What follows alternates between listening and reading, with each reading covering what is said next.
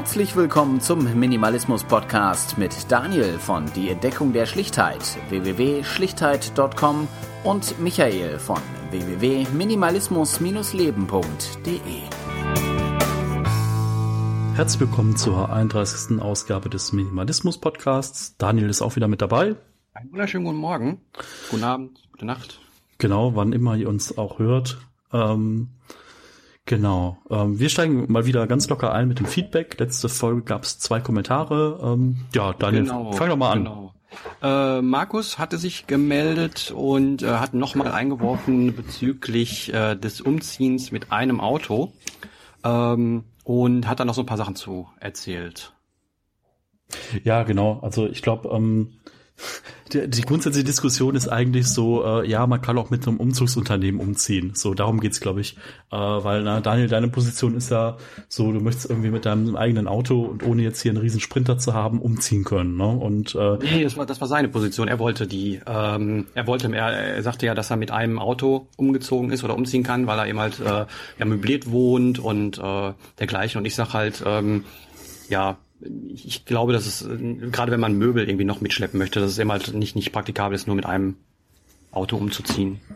Ja. Aber wenn man, wenn man von außen irgendwie äh, sich alles mietet und äh, wirklich nur seine persönlichen Sachen hat und noch nicht mal irgendwie, keine Ahnung, ein Glas oder äh, eine Matratze oder sowas, dann geht das natürlich. Aber dann bin ich ja, wie gesagt, angewiesen darauf, dass irgendwie alles vorhanden ist und ich mir alles ausleihe und miete. Und ähm, ja, das kostet natürlich auch dementsprechend. Also wenn ich mir möblierte Wohnung angucke, die sind natürlich schon ein bisschen teurer, als wenn ich die jetzt äh, unmöbliert nehme zum Beispiel und dergleichen. Aber da gibt's mit Sicherheit Wege, dass man da auch drum rumkommt um so einen Umzug, dass man einfach wirklich nur sein, sein Zeug mitnimmt, was man natürlich sehr, sehr reduzieren kann. Auf Aber jeden Fall. Ist, also wir ich glaube, das ist so so so, so äh, einer aus 100 oder sowas und ähm, ja, wir sind da ein bisschen mehr auf der Position, dass wir eben halt Sachen darstellen wollen, die eben halt äh, ja der normale Mensch da draußen, der irgendwie arbeiten geht, der sein Zeug hat, ähm, wie wie der mit Minimalismus umgehen soll. Darum soll es ja hier gehen. Ja, also ich glaube grundsätzlich, wir werden das gleich auch noch ganz schön sehen an der, an dem eigentlichen Thema der Folge. Oh, ja. ähm, so, dass es halt auch für viele ist halt dieses, diese Umziehproblematik irgendwie ein gelöstes Problem, weil die halt ständig umziehen oder eh unterwegs sind. Ähm, da kommen wir dann gleich drauf in den Stereotypen. Da fällt auch der äh, Genannte dann drunter, ähm, der da auch irgendwie sehr minimalistisch unterwegs ist, der wahrscheinlich auch mit Rucksack um, umziehen kann, der Joachim aus Berlin, äh, den mhm. wir auch schon im Podcast hatten. Äh, aber ja, vielen Dank, Markus, nochmal an der Stelle so. Äh, natürlich, Minimalismus ist ein äh, weites Feld und äh, klar, so es gibt ganz viele Konzepte und ganz viele Möglichkeiten. Deswegen, äh, klar, gibt's halt alles von Umziehen ohne Gepäck, Umziehen mit ein bisschen mit dem Auto, mit dem Sprinter oder halt einem Umzugsunternehmen oder halt äh, man fährt in Urlaub und eine Firma macht so den ganzen Umzug. Da gibt's halt es gibt halt alles, klar. Mhm, genau. Defin definitiv. Ja. Ähm, der, wir haben noch, genau. Genau, dann hat Sarah uns noch einen Kommentar geschrieben und die hat uns ein bisschen rot werden lassen, glaube ich. Ja, ähm, also ich sag mal so, mir haben schon mal Leute gesagt, dass sie mich in Träume eingebaut haben.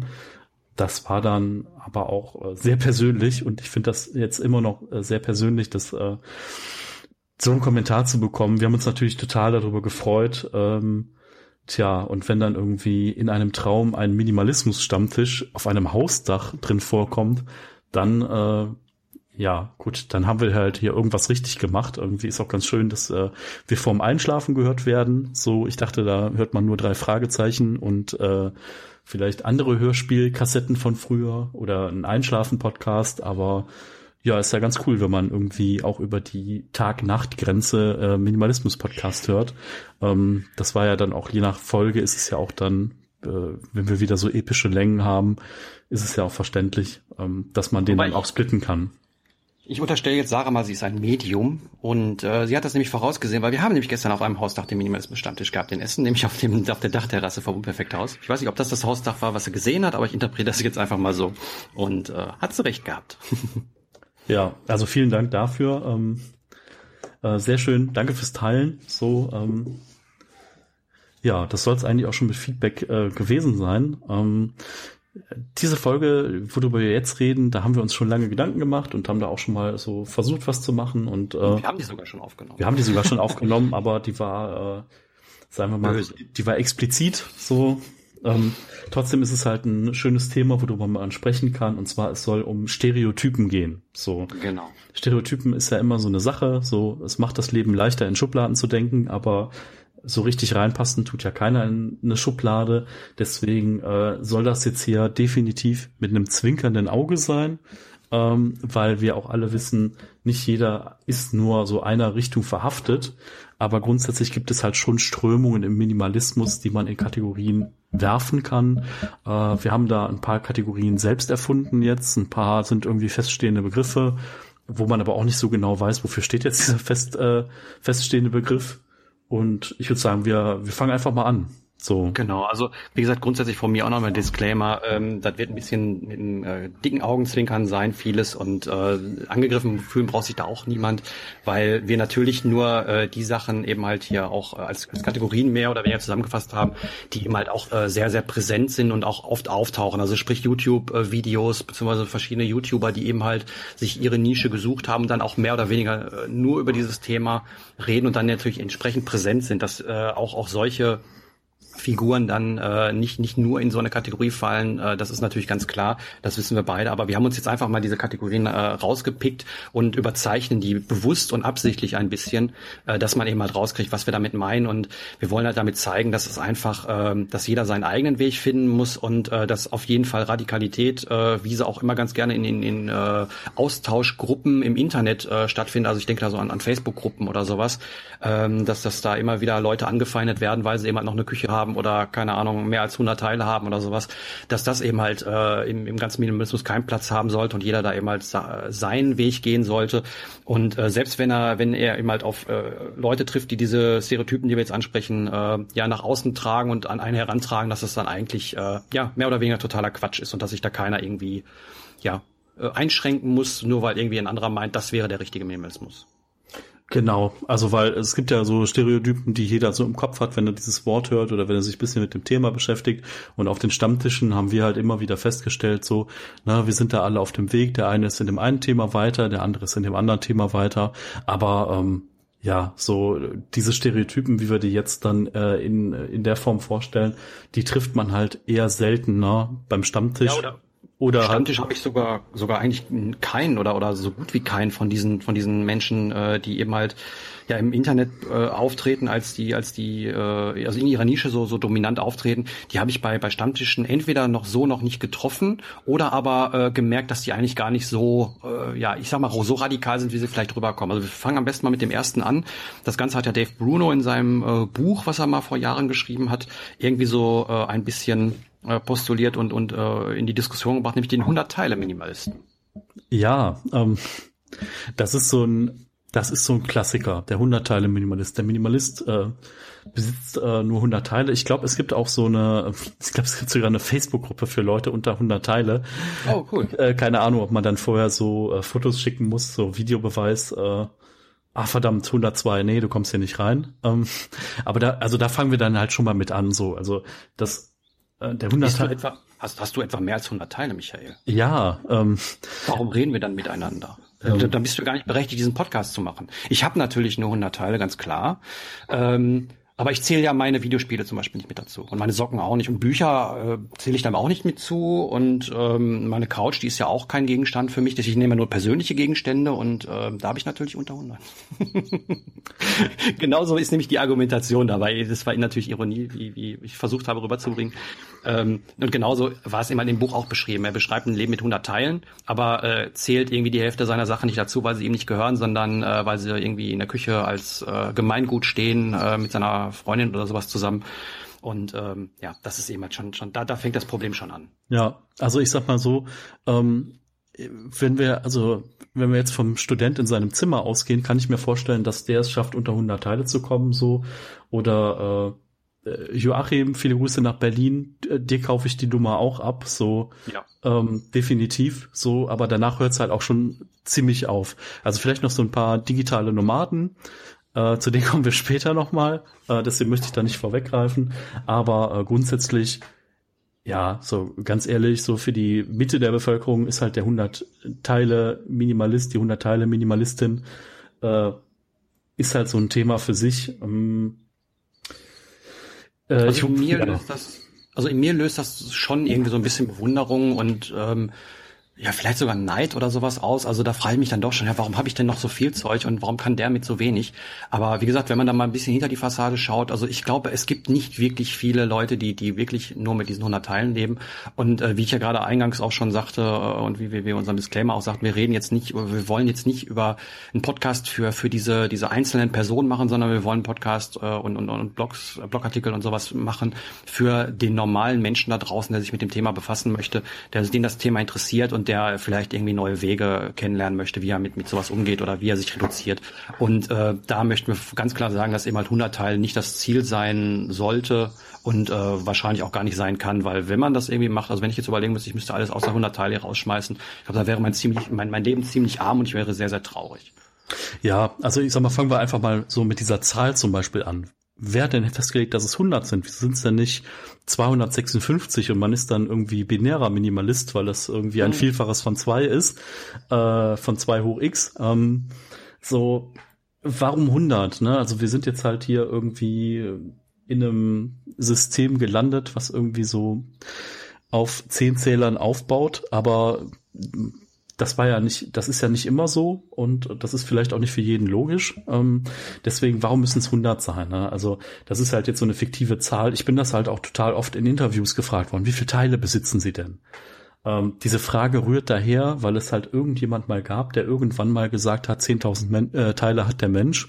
Äh, lustigerweise gibt es halt keine richtigen Beweis für einmal diese 10.000 Teile. Und wenn es den gibt, dann ist er halt 40 Jahre alt und hat halt mit dem modernen Leben nichts mehr zu tun. Ähm, deswegen ist diese Zahl 10.000 zu 100 auch sehr, sehr absurd. Ähm, ja, kann man nicht vergleichen, kann man nicht in Kategorien setzen. Deswegen beschränke ich mich dann eher darauf zu sagen, was ich halt so losgeworden bin, was ich so quantifizieren kann an wie viel Bücher, DVDs, Kram hatte man vorher und wie viel hat man da jetzt.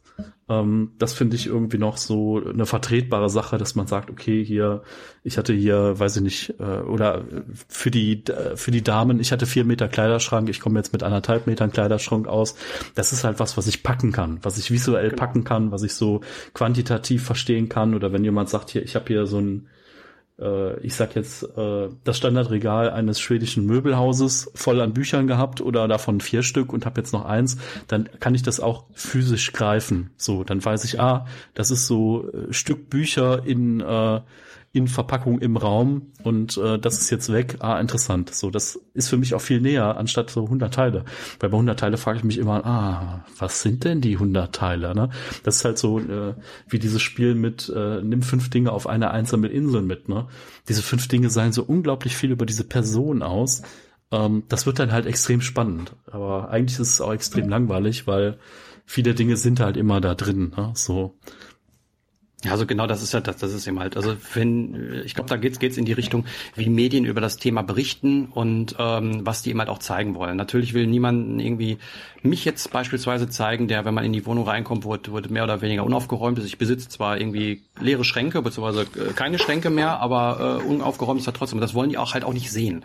Die wollen halt den den leeren Raum sehen, das leere Regal sehen, äh, vielleicht zwei Bücher da drin stehen, die irgendwie so einen Akzent setzen und ähm, wenn man dann über, über äh, Medien spricht, wo jetzt keine Bilder irgendwie vorrangig sind, wie Radio oder wie äh, geschriebene Sachen in Zeitschriften oder sowas, dann kann man halt 100 Teile, kann sich jeder vorstellen. Aber wenn ich sage, ich habe irgendwie äh, äh, ein Regal Bücher, dann äh, kann sich da keiner die, die, die Zahl vorstellen. 100, das ist eine Zahl, die kann man im Kopf noch verarbeiten, wohingegen 1000 oder, oder 10.000 Teile sich jetzt keiner irgendwie mehr vorstellen kann. Und ich glaube, daher rührt dieses ganze äh, ja, dieses, dieses ganze Bild, weil, wie gesagt, Medien wollen natürlich, je nachdem auch wieder, warum welches Medien, also Pri Privatfernsehen beispielsweise, äh, geht damit ganz anders um als, als ein öffentlich-rechtliches Fernsehen auch.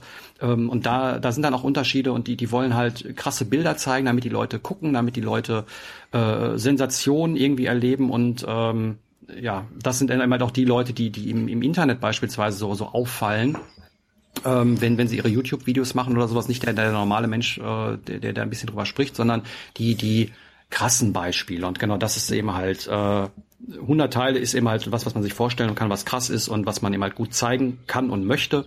Und ja, das ist es aber nicht. Also ein Minimalist, der 100 Teile hat, äh, der, den, den, den beglückwünsche ich dafür, den kann man sich schön angucken. Aber ich äh, frei, stelle mal die Frage, inwieweit das, das einen glücklich macht. Ja, ich meine, also da kommt auch so ein bisschen wieder dieser Voyeurismus, glaube ich, auch durch. Ne? So die Leute mhm. wollen sehen, wie das geht mit Hundertteilen. Ne? Das ist genau wie man sich Tiere im Zoo anguckt. Trotzdem möchte halt so ein Tier keiner zu Hause haben oder geschweige denn so ein Tier werden. Ne? Aber insgesamt hat natürlich diese Idee des Hundertteile-Minimalists insgesamt dieses Thema äh, ein Stück weit nach vorne gebracht. So auch wenn keiner so leben, also wenn wenige so leben können oder wollen ähm, hat es das Thema nach vorne gebracht und hat Leute in Diskussionen gebracht, also wie wir. Äh, wir können da herrlich drüber diskutieren, also persönlich gerne beim Stammtisch oder halt auch hier im Podcast so, weil äh, das halt einfach so eine These ist, wo man sich dran reiben kann und manchmal ist ganz gut, wenn man sich dran reiben kann, weil äh, dann hat man halt irgendwie einen Ausgangspunkt, ne? Hm. Ja, und wie gesagt, beim Stammtisch habe ich noch nie jemanden getroffen, der irgendwie gesagt hat, so mein Ziel ist es jetzt auf 100 Teile zu minimieren oder sowas, weil äh, jeder weiß, glaube ich, dass das äh, ja kein kein schönes Leben wäre und und äh, nicht erstrebenswert ist. Und ich habe noch nie jemanden gefunden, der das irgendwie als erstrebenswert gefunden hat. Aber wie gesagt, in den Medien braucht man nur einen finden und das wird dann so überdimensioniert aufgeblasen, dass es dann so groß erscheint, als ob das irgendwie das das äh, ja der the way to go wäre sozusagen. Und ähm, wie gesagt, wir wollen einfach mal sagen, das ist es nicht, auch wenn es immer ständig in den Medien vorkommt und irgendwelche Leute ausgekramt werden, äh, wie leider auch Joachim, äh, ich glaube, das, das weiß er selber und deswegen haben wir auch schon mit ihm gesprochen, deswegen äh, aber auch schön, dass er auf, auf Minimalcon war letztes Jahr, wo man dann auch mal mit, mit ihm sprechen konnte und dann ihn auch mal persönlich kennenlernen wollte, weil, wie gesagt, wenn ich mir nur Medienberichte von ihm angucken würde, dann würde ich auch manchmal denken, mein Gott, äh, so wenig Zeug, aber wenn man dann mal mit den, mit den Menschen spricht, dann sieht man auch, wie es im Hintergrund aussieht und warum die Menschen das machen. Ja. Und, äh, dann, dann glaube ich das auch. Und dann, dann kann ich auch nachvollziehen, dass es sein Lebensstil ist und dass er den Lebensstil nicht gemacht hat, weil irgendwie äh, im Internet alle sagen, man ist nur Minimalist, wenn man äh, 100 Teile hat. Äh, ich würde, ich, ich unterstelle jetzt mal, dass er selbst, äh, weil er das auch schon mal schon so, so lange macht, äh, sich ja gar nicht als Minimalist bezeichnet oder, oder nie bezeichnet hätte vor 10 oder 15 Jahren. Also er, er das war einfach sein, sein Lebensweg und äh, er hat sich da jetzt nicht von Medien oder was beeinflussen lassen, die, die gesagt haben, so du darfst nur 100 Teile haben, um, um eben halt in diese Kategorien zu fallen. Er macht das weil er, weil es aus sich herauskommt, weil das sein Weg ist, weil er so leben möchte. Und genau das sollte eben halt die, der, der Maßstab sein, wie man an sowas rangeht und wie man an seinen Besitz rangeht. Wenn ich eben halt wie bei mir, wenn ich Videospielkonsolen toll finde, dann darf ich die auch haben, weil die geben ja äh, einen bestimmten Wert in meinem Leben und die, die machen mir Spaß. Und äh, ja, wenn ich die immer nicht möchte, dann kann ich es auch abgeben. Und genau das ist die Freiheit, die, die wir als Minimalisten haben wollen, ähm, dass wir mal nicht von, von den Dingen so belagert werden und, und, und äh, beeinflusst werden, sondern dass wir mal frei entscheiden können, ähm, wie wir unser Leben leben wollen. Und wenn das eben halt äh, mit, mit extrem wenig ist, wie es Joachim macht, äh, finde ich das wunderbar, wenn man damit glücklich ist. Ähm, und wenn man eben halt andere Sachen haben möchte, dann finde ich es genauso wunderbar. Jeder sollte so leben, wie er möchte und wie er sich glücklich und äh, wohlfühlt. Ja. Ähm, ja, also ich habe ähm, kurze Episode noch aus dem Podcast, aus dem äh, Stammtisch hier in Köln. Ich habe einen kennengelernt, der also jetzt in der Studienzeit oder kurz nach Studienzeit halt wirklich mit zwei Koffern äh, umziehen kann. So, äh, der sagt aber auch, okay, das ist halt jetzt so eine begrenzte Zeit, wo man halt noch mal hier und mal da ist und wo man halt, äh, ich sag mal, in, in möblierten Zimmern einfach wohnt und äh, sein Zeug passt halt in zwei Koffer und äh, er sagt aber auch klar, so dann benutzt man Dinge mit, man benutzt Gläser mit, mhm. man benutzt äh, Geschirr mit, man benutzt Töpfe mit und so Sachen. Ähm, ich glaube, also ich, na, also er hat jetzt glaube ich nicht gezählt, so, aber vielleicht kommt er auf die 100 Teile, so, aber er sagt halt selber auch von sich, das ist ein Lebensstil, den er nicht sein ganzes Leben machen wird, sondern eine begrenzte Zeit und ähm, ja, also ja, das, das nochmal so als ja. als äh, Zwischenmodell, sage ich mal. Ja. Als ich ausgezogen bin, bin ich auch nicht mit mit einem Umzugsunternehmen, also bei meinen Eltern jetzt damals ausgezogen bin und in meine erste eigene Wohnung gezogen bin. Da, da habe ich jetzt auch nicht irgendwie äh, Umzugsunternehmen gebraucht und sieben Transporter. Ganz klar, da, da brauchte ich nichts. Ich habe meinen mein, den, den Hausstand, den die meisten Sachen habe ich übernommen von dem Vormieter auch. Ich habe mein Bett irgendwie mitgebracht. Ich brauchte einen Kühlschrank. Die beiden Sachen habe ich, äh, beziehungsweise eine habe ich bestellt, das andere habe ich aus, aus, aus meinem, meinem alten Zimmer mitgenommen. Und ähm, ja klar, dann braucht man halt irgendwie ein bisschen Teller, ein bisschen Tassen. Da hat man dann schon irgendwo herbekommen. Aber ähm, viel mehr habe ich dann auch nicht gehabt. Also ich, ich hätte da vielleicht auch mit einem Auto umziehen können, aber äh, das, das würde ich nie behaupten, dass ich das heute könnte. Und äh, auch 100 Teile ist, ist utopisch, weil alleine, um diesen Podcast zu machen, brauchen wir schon 10, 15 Teile. Ja. Also, also ja, aber äh, naja. Genau, also wie gesagt, so viel, so viel zu den zu den Teilen. Ähm, also Aha, wir haben ja gerade schon angesprochen, dass es eben halt diese diese äh, YouTuber äh, und, und und auch Blogger, äh, so wie wir es sind, dann eben halt so ein bisschen auch immer rausstechen äh, in ihren einzelnen Bereichen. Und da haben wir uns auch einen einen Bereich herausgesucht, so den wir als äh, Lifestyle-YouTuber äh, bezeichnen. Äh, genau, also für die da draußen, die nicht wissen, was YouTube ist, äh, Menschen filmen ihr Leben und stell's da rein, ist so ein großer Teil auf YouTube und das würde ich jetzt mal so mit Lifestyle-YouTuber umschreiben. Also es gibt da so Auswüchse von äh, ich äh, schminke mich und äh, werfe alles auf den Tisch, was ich bei einer Drogeriekette gekauft habe, bis hin zu äh, äh man veräppelt sich gegenseitig oder man erzählt ein bisschen darüber, äh, was man so gerade in seinem Leben macht und filmt das einfach so ein bisschen mit. Also das würde ich so äh, ein bisschen flapsig in diese Lifestyle-Kategorie setzen. Ähm, ich finde diese Kategorie grundsätzlich sehr interessant. Ähm, was ich aber schlimm finde, ist, ähm, das ist halt so ein bisschen äh, und die Herde zieht weiter Mentalität. Ähm, nämlich was, äh, die sind halt, also teilweise finanzieren sich diese Leute äh, aus Werbung oder haben halt irgendwie Geld gerochen. Und jetzt gibt es halt dieses schöne Thema Minimalismus, was ja jetzt äh, auf YouTube auch so, so Pi mal Daumen zwei, drei Jahre en vogue gegangen, äh, en vogue ist. Also irgendwie hip und toll. Und das heißt so, jeder, der sich sonst mit Styling-Tipps und sonst was auseinandergesetzt hat, hat jetzt halt mal irgendwie ein Buch von Marie Kondo gelesen und hat halt jetzt mal angefangen, ein bisschen bei sich aufzuräumen und sagt halt, das ist Minimalismus. So, Hashtag Minimalismus. Ich habe was dazu gesagt. Ähm, ja, ist ja ganz nett, ne, dass die Leute jetzt mal ein bisschen ihre Wohnung aufgeräumt haben, aber zwischen ich räume mal ein bisschen auf und äh, ich bin irgendwie, beschäftige mich mit dem Thema, weil ich da irgendwie von selbst drauf gekommen bin und weil es mir irgendwie äh, extrem viel in meinem Leben gibt und weil es irgendwie für mich ein Weg ist. Da ist halt eine riesengroße Lücke und das ist halt irgendwie was, äh, was ich so ein bisschen schade finde, ne? weil die Leute reißen halt ein Thema an, von dem sie noch nicht so viel Ahnung haben oder für die das halt primär aus Aussortieren besteht. Und das finde ich halt schade, weil es dem Thema einmal nicht gerecht wird und zum anderen, weil es äh, dieses die Herde zieht weiter Prinzip ist. Ne? Das heißt, wenn jetzt morgen irgendwie ja, keine Ahnung. Es gab ja auch den Trend hier mit äh, äh, hier diese Mason Jars, weißt du, diese äh, äh, diese Pötte, wo man dann lustigen Deckel drauf macht und dann einen lustigen fancy äh, Pappstrohhalm reinsteckt und daraus seine Getränke zu sich nimmt. Und auf einmal haben alle Lifestyle-Blogs diese Pötte irgendwo im Bild stehen, weil es jetzt ja gerade hip ist. Und irgendwann verschwinden die dann wieder und dann kommt das nächste äh, nette Ding, was dann da irgendwie durchgezogen werden muss. So, und das ist halt was, was ich ähm, ich sage jetzt nicht, dass es komplett falsch ist, ne? Also es bringt natürlich dem ganzen Thema Aufmerksamkeit, aber es bleibt halt alles auf so einer, ich müsste mal ein bisschen Ausschiene hängen. Und das finde ich halt extrem schade, weil ich meine, wir treiben uns halt jetzt mit diesem Thema sechs Jahre rum und ähm, finden da immer wieder neue Aspekte und ganz tiefe Aspekte. Deswegen ist so diese Oberflächlichkeit halt so ein bisschen schade. Ja, also das, das liegt aber auch am Medium. Also ich ähm, würde mich jetzt, äh, wenn, wenn man wenn es ganz weit fasst, könnte ich mich auch in diese Lifestyle-YouTuber-Geschichte mit reinpacken. Nicht, weil ich jetzt irgendwie weiß, wie lange das machen würde oder sowas, sondern ich habe, äh, wie gesagt, schon öfter mal erzählt, Videospiele finde ich ganz toll. Nicht, dass ich den ganzen Tag spielen würde, das, das tue ich definitiv nicht, aber ich äh, befasse mich gerne damit. Ich gehe mittlerweile gerne auf Flohmärkte und suche nach alten Spielen und äh, lege die mal wieder rein und, und gucke da mal wieder ein bisschen drüber und äh, freue mich, dass ich was gefunden habe und dann lasse ich es aber auch wieder los, äh, verkaufe verkauf sie wieder, wenn ich sie nicht haben will, oder tausche die mit anderen oder verschenke sie auch.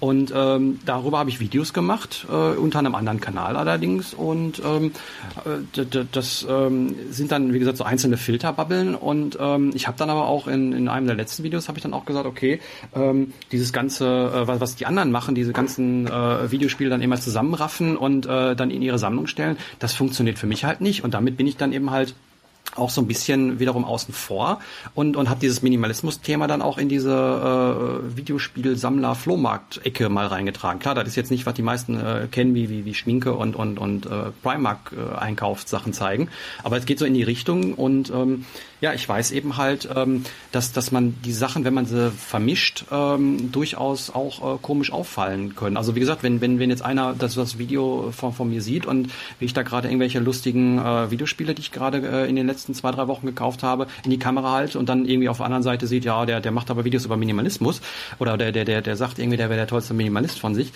ähm, kann ich nachvollziehen, dass das dann eben halt auch komisch, komisch aussieht nach außen. Das ist eben halt der, der, das, das Problem, was gerade diese YouTuber haben und äh, oder auch generell Blogger oder sowas, dass sie eben halt immer in ihrer Domäne sind und über ihre Domäne berichten und ähm, ja Sachen nur zeigen, die eben halt auch da reinpacken, also so, so eine Art Filterbubble irgendwie schaffen und äh, Überschneidungen werden dann immer von außen sehr sehr kritisch gesehen, so wie wie wenn ich äh, wenn ich jetzt hier sage, ich habe ein paar Videospiele hier, dann sagt der sagt der Minimalist, der das hört, oh, dann bist du aber kein Minimalist, wenn wenn wenn du so viel Zeug da hast. Ich habe nicht viel Zeug da, aber das hört sich so an. Und auf der anderen Seite die andere Gruppe sagt dann wieder, oh, du du hast Videospiele Spiele da, aber sammelst die nicht und hast keine, keine Riesensammlung. Äh, also da darfst du auch solche Videos nicht machen. Also was ich sagen wollte, ist, dass, äh, wie gesagt, jede, jede Gruppe äh, sich so eine eigene Filterbubble schafft und äh, Sachen von, von anderen Gruppen dann durchaus kritisch sieht, was, was immer der Grund ist, warum diese ganzen äh, Lifestyle-YouTuber sich immer nur in bestimmten Domänen bewegen, äh, da dann irgendwie Experten sind und ähm, ja als solche ähm, ja, Elfenbeintürme sozusagen wahrgenommen werden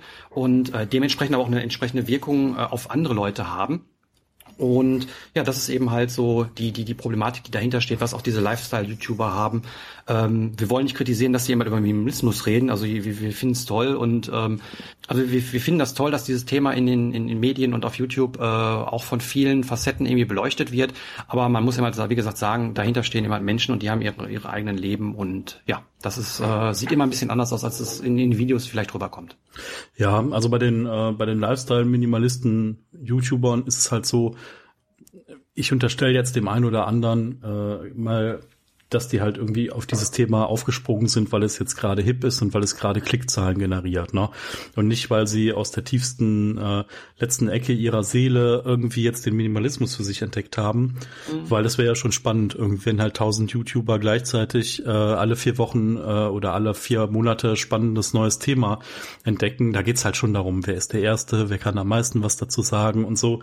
Ähm, da gibt's halt auch andere Beweggründe, wenn man Videos macht. Ähm, da werde ich demnächst auch mal meine Erfahrungen mit sammeln. Ähm, grundsätzlich kann ich das aber verstehen, dass man auch nur eine gewisse Weile bei einem Thema bleibt, weil jetzt so nach sechs Jahren Minimalismus bin ich ganz ehrlich, so ich werde den Blog halt, wie schon angekündigt, auch für neue Themen öffnen. Also und äh, weil das Konzept war immer, ähm, ich finde irgendwas in meinem Leben und es tut mir irgendwie gut und ich rede darüber und wenn Leute das irgendwie auch toll finden, dann ist das schön, wenn ich irgendwie ihr Leben damit ein bisschen bereichern kann und man sich ein bisschen darüber austauschen kann.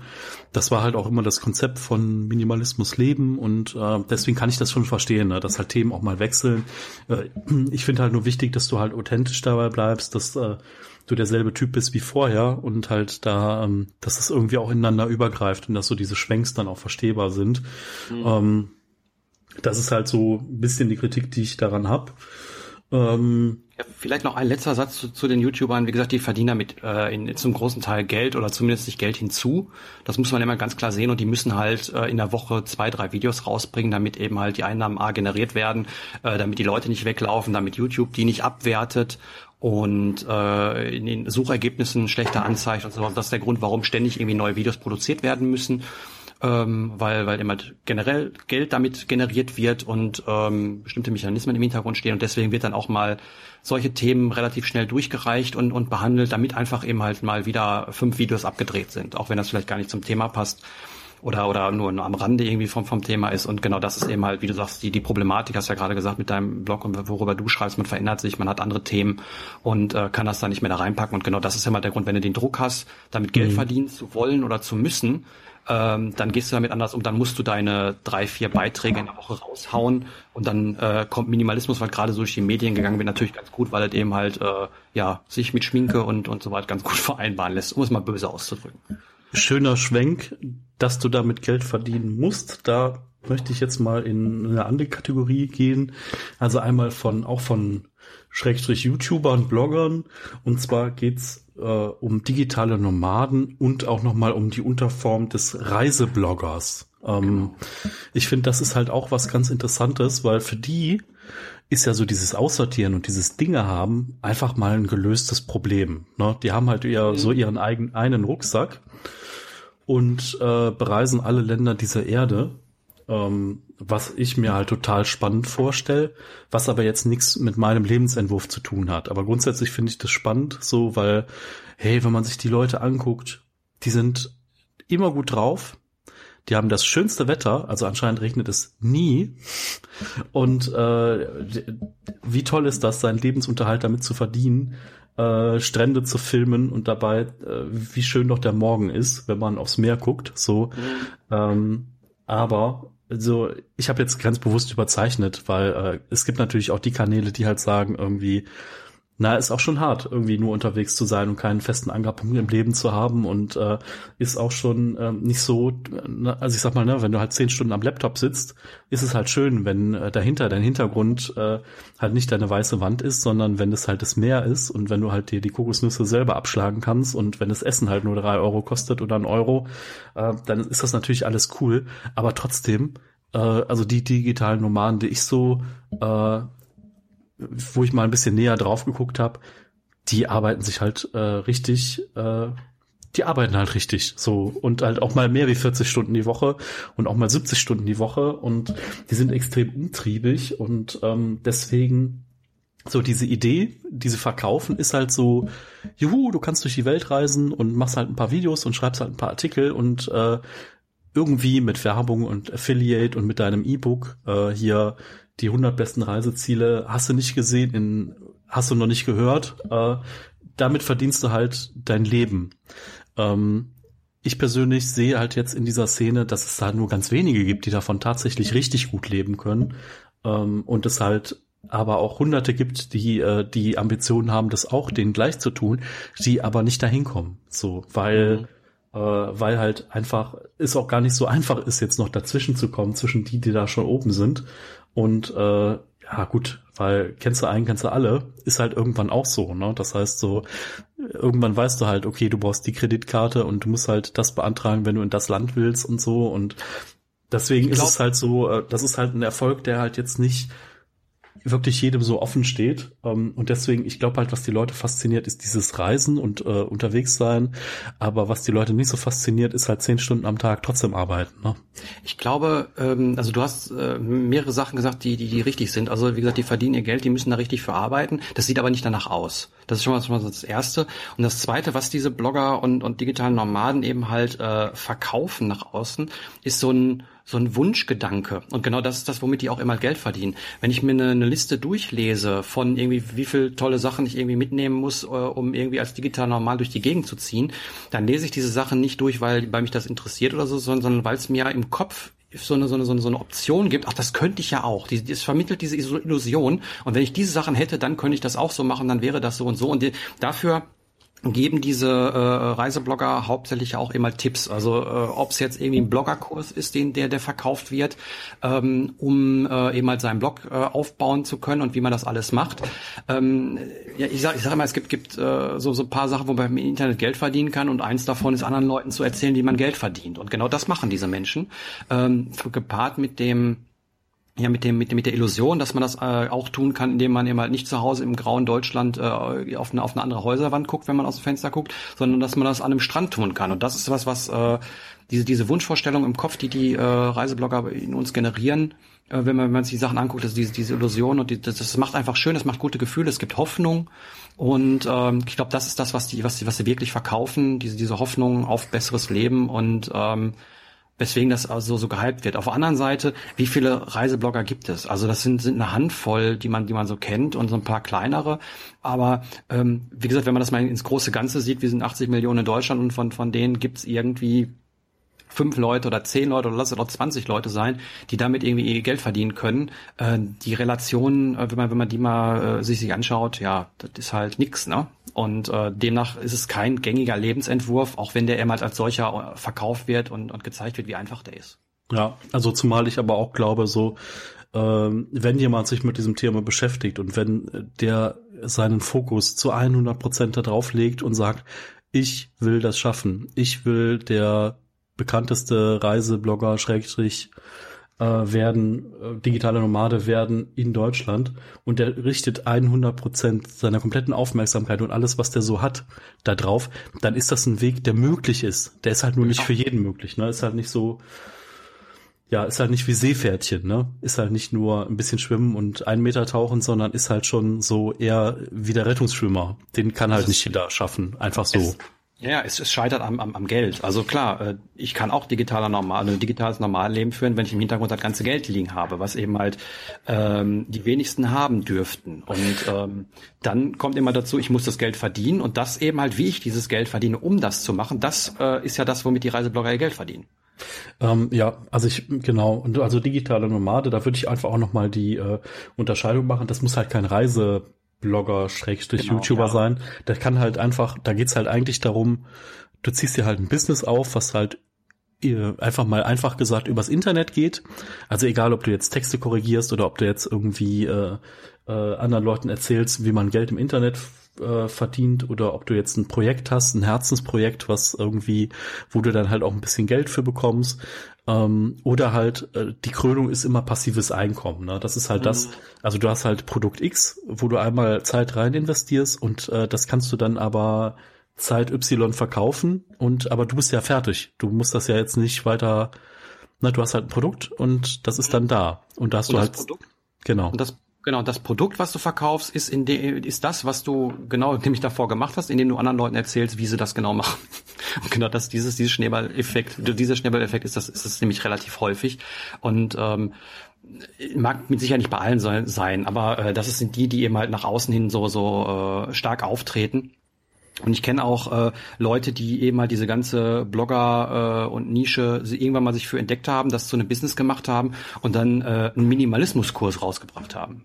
Nie irgendwie sich mit Minimalismus beschäftigt, die haben da äh, Geld gerochen und haben dann eben halt so, so, so einen Kurs gemacht und äh, ja, viele der erfolgreichsten Blogs, Podcasts oder sowas, die da draußen, die es da draußen gibt, werden eben halt genau aus diesem ganzen Pool gespeist, indem sie eben halt anderen Leuten die, die Illusionen äh, aufzeigen, wie sie eben halt im Internet Geld verdienen können. Wie gesagt, das mag für einige Leute funktionieren, äh, gar keine Frage, aber ich glaube, ähm, die verdienen das meiste Geld mit dieser Illusion und ähm, ja, das ist eben halt das, das Tragische dran. Ja. Man, äh, also ja. das Disclaimer in der anderen Richtung, also ich kenne auch Leute, wo das Ganze funktioniert und ich kenne auch Leute, ja, ja. die ehrlich damit umgehen und ich kenne auch Leute, die davon leben können. So, die gibt es halt auch. So, aber das ist halt ein kleinerer Teil und es gibt natürlich auch die Reiseblogger und die digitalen Nomaden, äh, die sich da jetzt äh, öffnen. Also ich sag mal, eine der digitalen äh, Nomaden, die halt irgendwie jeder kennt, ist halt Conny Bisalski, so äh, auch Reisebloggerin äh, und die hat halt jetzt kürzlich ihren Kanal auf Englisch umgeswitcht und die ist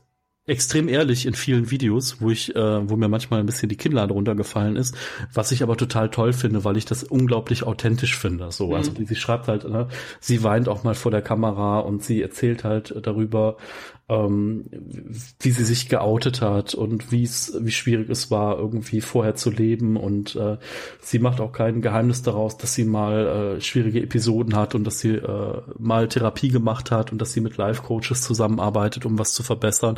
Und das finde ich alles extrem positiv, dass äh, man sowas halt auch offen anspricht. So, ne? Ähm, mhm, und genau das, genau das befeuert eben halt äh, nach hinten raus, wie gesagt, äh, jetzt mal abgesehen von dieser von dieser Person, aber das befeuert nach hinten halt auch diese diese diesen Wunsch. Also je authentischer das ist, desto desto äh, einfacher klingt es dann auch nach außen, weil jeder Mensch diese Probleme hat und ähm, das suggeriert eben halt die die ja, die, die, die, die, die, die, wie sagt man? Die Machbarkeit vielleicht. Die Machbarkeit, genau, die Machbarkeit und die Möglichkeit, dass man das selber auch erreichen kann. Also demnach äh, kann ich das auch schon ein bisschen wieder in die, in die negativ sehen oder ein bisschen gefährlich sehen. Aber wie gesagt, darum soll es ja hier nicht gehen, sondern ähm, einfach nur, dass es sehr, sehr wenige sind und ähm, um den, um den äh, Rückzug mal wieder zum Minimalismus zu bekommen, äh, wie gesagt, wenn ich reise, dann kann ich halt nicht meinen ganzen Hausstand mit mir rumschleppen.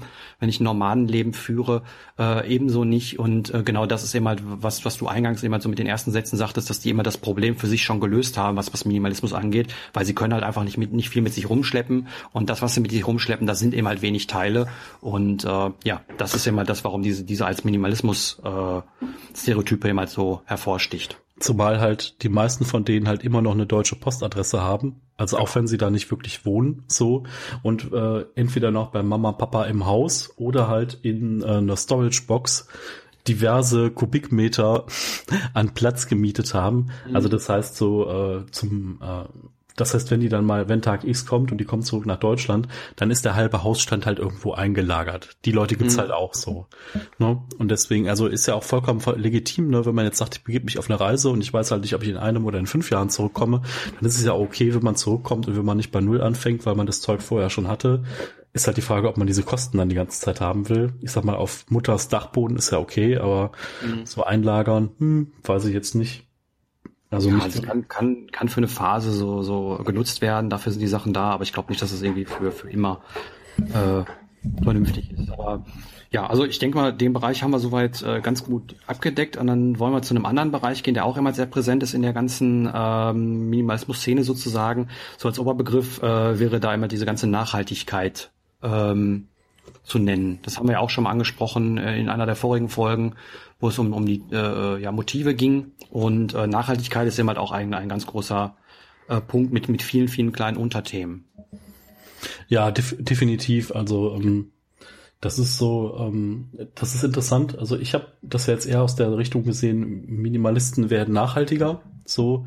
Aber ja. es gibt ja auch die andere Richtung, Nachhaltige werden jetzt Minimalisten ähm, oder sind das schon, aber hatten halt keinen richtigen Begriff dafür. Ähm, ich finde das, ich finde das total spannend. Also ich finde auch Zero Waste ein total spannendes Thema zum Beispiel, was man jetzt ja auch irgendwie mit Nachhaltigkeit assoziieren kann. Nur manchmal nimmt das halt so Formen an, wo ich dann auch denke so, ja, also keine Ahnung. Wir hatten es jetzt zuletzt auf dem Stammtisch so. Das war total spannend. Wir haben mal 20 Minuten lang über Zahnbürsten und über Zahnpflege diskutiert. Also so, mhm. also um euch da mal abzuholen. Also State of the Art ist, man hat eine Bambuszahnbürste, man hat, äh, man putzt entweder nur mit Natron die Zähne oder man macht sich da selber irgendwie eine Zahnpasta mit ein bisschen ätherischen Ölen und äh, ich glaube Kokosöl noch dazu oder man ähm, ja, oder man benutzt so kleine Tabletten, die sich dann im Mund äh, zu Zahnpasta verwandeln. Ähm, und dann ist halt die Diskussion aufgekommen, so ja, nur Natron ist irgendwie äh, nicht gut. Und dann die Diskussion Fluor ja oder nein. Also manchmal gibt's halt auch nicht das richtig oder falsch. Ähm, ich habe das mal mit Bambuszahnbürste probiert und ich weiß nicht, kennt ihr dieses Gefühl, wenn ihr früher so ein Eis gegessen habt am Stiel und dann beißt ihr auf diesen Ziel, äh, auf diesen Stiel drauf und zieht so die Zähne so ein bisschen da lang. Da stehen, stellen sich bei mir nur, wenn ich daran denke, so die Nackenhaare auf. Und äh, diese Erfahrung habe ich halt mit Bambuszahnbürsten gemacht und es ist für mich halt extreme Überwindung und extrem schwierig und es ist so ein bisschen, ich werde das nochmal ausprobieren für mich. Ähm, aber äh, was ich damit sagen will, ist halt, man kann halt in so ein Detail wie Zähneputzen so tief reingehen, äh, und halt trotzdem nicht nachhaltig leben, ne? Und trotzdem halt irgendwie tausend andere Dinge nicht machen. Deswegen, ähm, ich finde das total spannend, das Thema. So, ich bin da aber auch nicht der nachhaltigste vorm Herrn. Das gebe ich auch ganz offen zu.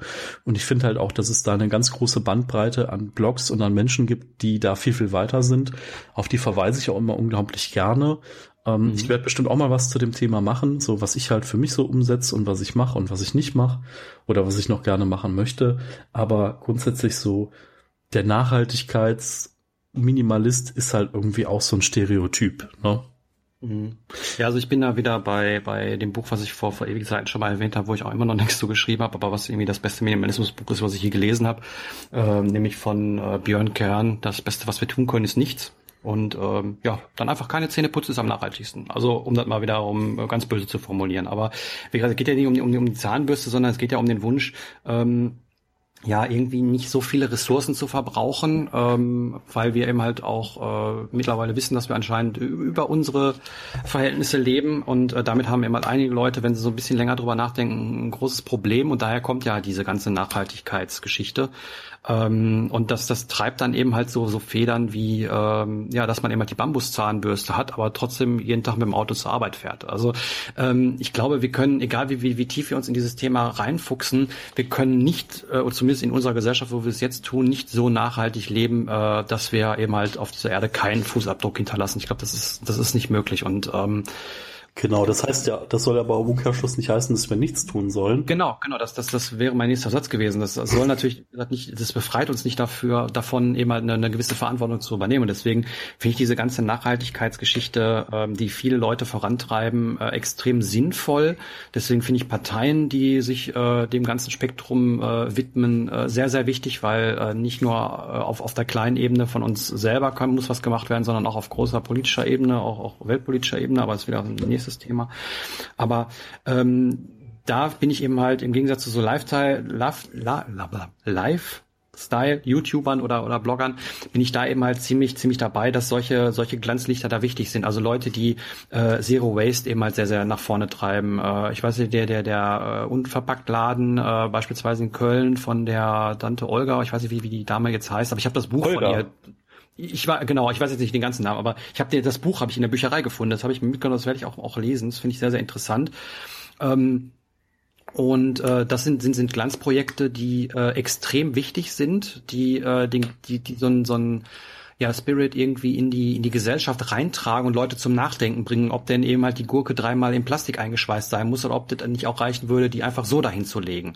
Und ähm, deswegen sind diese, diese Projekte extrem wichtig und ähm, deswegen finde ich die vollkommen unterstützenswert, auch wenn ich, wie gesagt, jetzt nicht äh, der, der nachhaltigste vom Herrn bin und äh, mir da durchaus äh, extrem viel ankreiden müsste.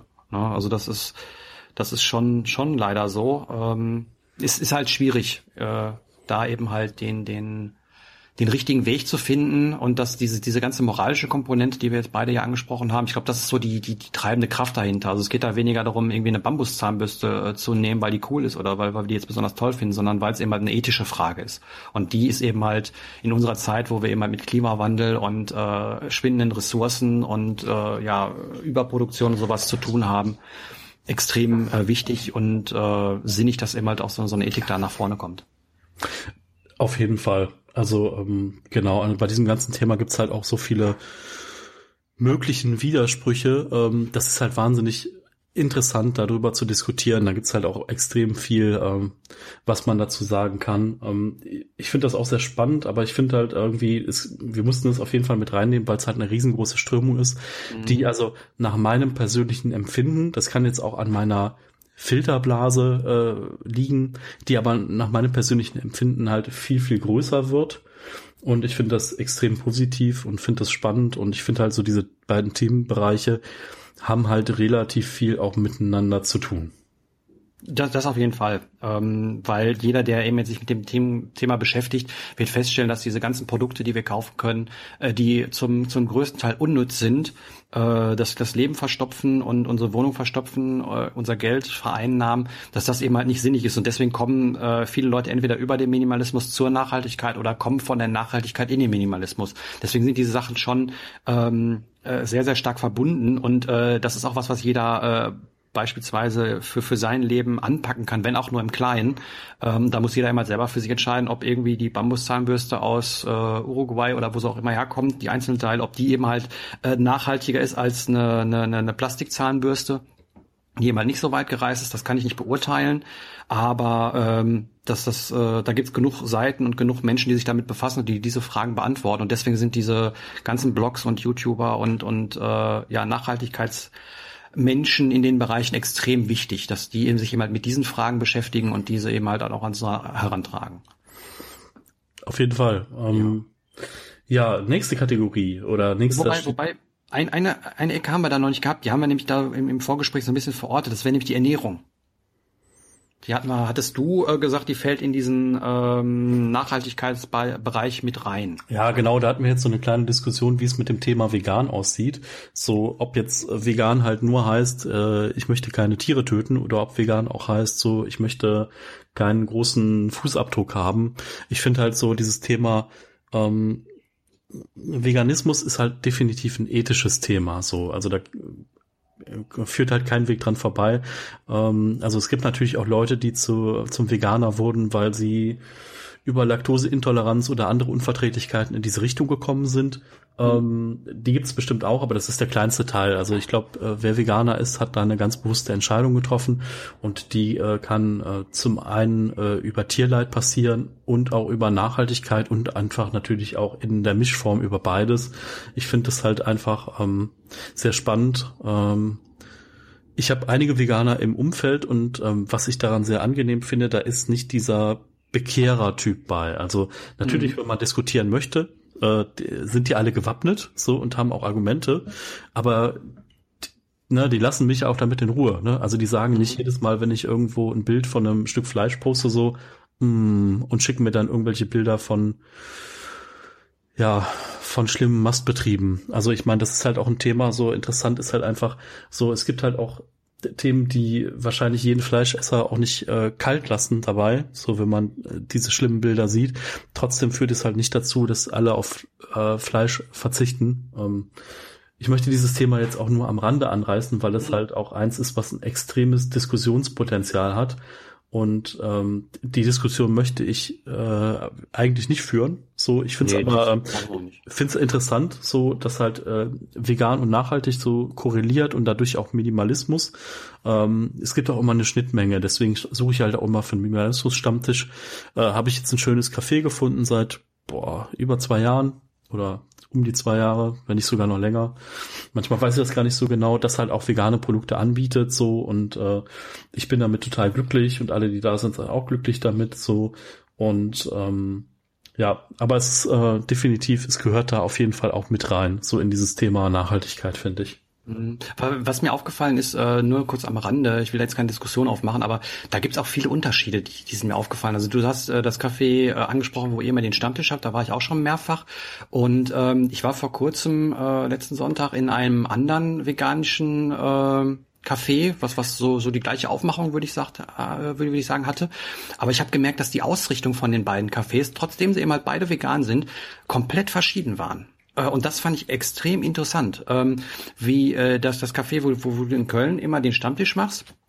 Ähm, das hat noch sehr ein, ein äh, so, so, so Nachhaltigkeits-Bio-Touch ähm, mhm. würde ich mal, also jetzt nicht nicht wertend gesprochen, sondern einfach nur äh, mal gesagt, dass das das noch so in die Richtung geht und so so äh, nicht so kommerziell und dergleichen. Und äh, in dem, wo ich jetzt war, da war es zum Beispiel so, da gab's äh, vegane Cola, aber die kam von einem Großkonzern zum Beispiel. Und äh, auf der Toilette lagen äh, ganz normale Papierspender oder waren hang, hang Papierspender an der Wand, um sich die Hände abzutrocknen nach dem Waschen.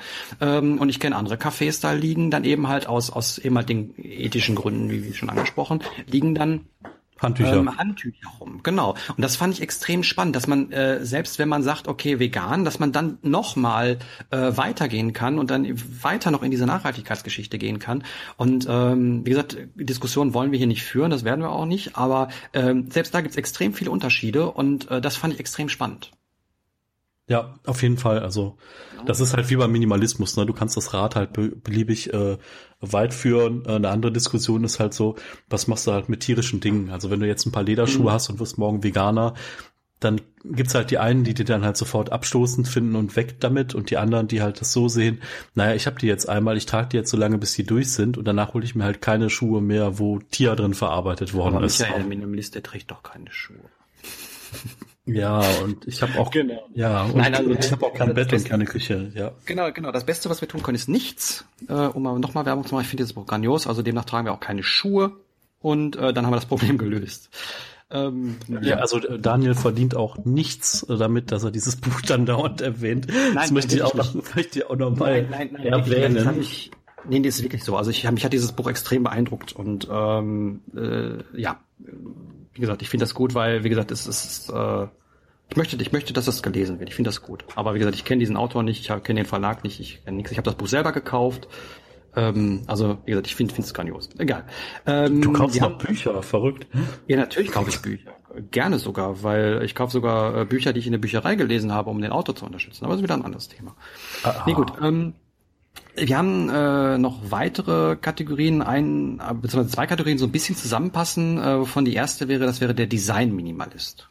Den hast du angebracht. Ja, genau, der Design-Minimalist. Also ich muss sagen, ich bin auch ein Mensch, der schöne Dinge toll findet. Also die einfach jetzt auch nur optisch vielleicht schön sind. Also natürlich auch die verwendeten Materialien und so weiter.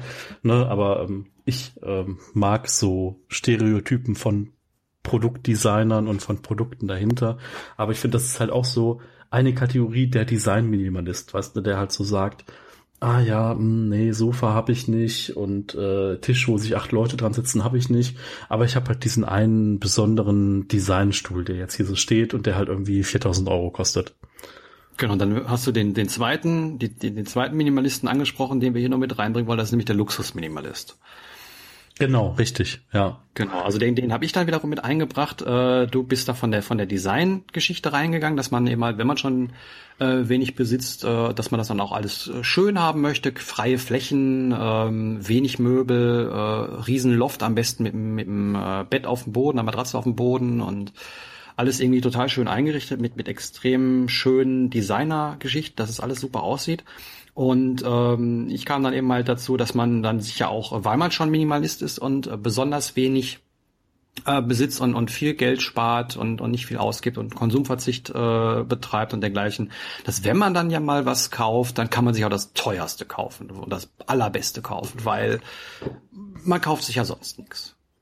Genau. Ähm, ja, also was, was ganz spannend daran ist, so äh, also natürlich, äh, so, ich kann mich davon nicht ganz freisprechen, von ich dieser Luxus-Minimalisten-Geschichte. So, äh, ich sag mal so, treffen sich vier Minimalismus-Blogger, sind halt irgendwie vier äh, Apple-Laptops dabei im, genau. im, im günstigsten Fall. So, vielleicht sind es auch genau. nur drei so, aber irgendwie ähm, ist das so. Also bei mir ist aber halt.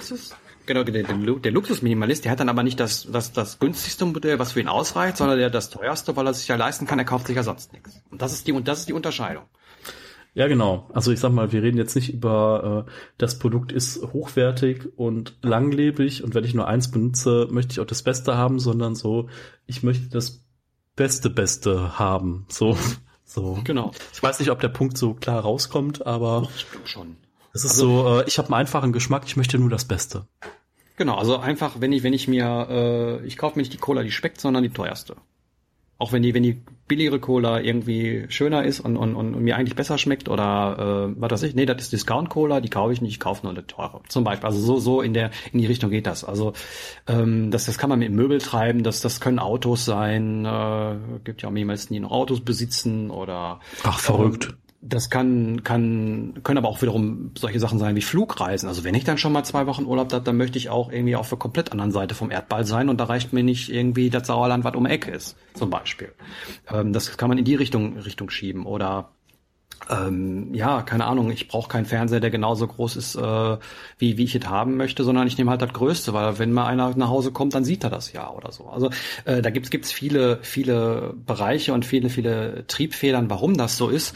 Aber ich, ich habe das schon oft beobachtet, dass äh, man eben halt seinen äh, durch Konsumverzicht ähm, dazu sich selber anstachelt, dann wenn man konsumiert, dann doch besonders teure und und äh, ja vielleicht sogar auch absichtlich Luxusprodukte zu konsumieren, nicht weil sie eben halt ähm, wie beispielsweise der der Apple Laptop, den du angesprochen hast, einfach ähm, dass das sinnigere Gerät für mich persönlich ist sondern ähm, weil das jeder hat. Und wenn ich eben halt cooler Blogger bin, dann muss ich eben halt auch einen Apfel auf dem Laptop haben und nicht, weil mir das irgendwie besonders zusagt. Und das ist eben halt der Unterschied. Äh, man kann natürlich extrem teure Produkte kaufen, wenn man diese A regelmäßig benutzt, wenn wenn die einem gewissen Wert geben und wenn eben halt ähm, es ähm, ja genau das ist, was man eben halt haben möchte. Aber ähm, dann eben halt die besonders teuren Sachen zu kaufen und sich die anderen gar nicht erst anzuschauen, weil wenn ich mir was kaufe, dann muss es ja das Beste sein. Ähm, das wäre das, was wir dann eben halt hier sagen, äh, was was wir falsch wäre und deswegen stecken wir den diese, diesen Luxusminimalisten eben halt in eine von diesen Kategorien oder Schubladen.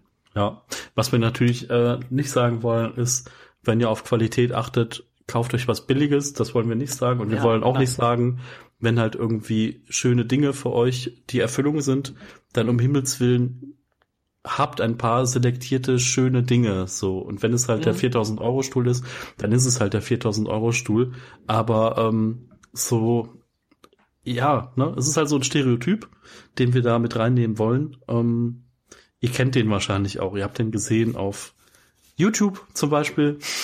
So, ich brauche den, den sehe ich bei mir auch selber, weil ich das selber auch ab und zu mal habe. Deswegen spreche ich es ja an. Also ich mache mich davon ja nicht frei. Äh, wie gesagt, du, du hast das Apple Laptop angesprochen. Auf meinem Blog kann man irgendwie vor drei Jahren oder vier Jahren nachlesen, was für einen Kampf ich hatte, äh, mir einen neuen Laptop zu suchen, weil ich eben mal versucht hatte, äh, mir einen anderen Laptop zu finden. Also das, das, das ähm, ist bei mir eine, eine riesenlange Entscheidung gewesen, dass ich da wieder zu diesem Laptop gekommen bin.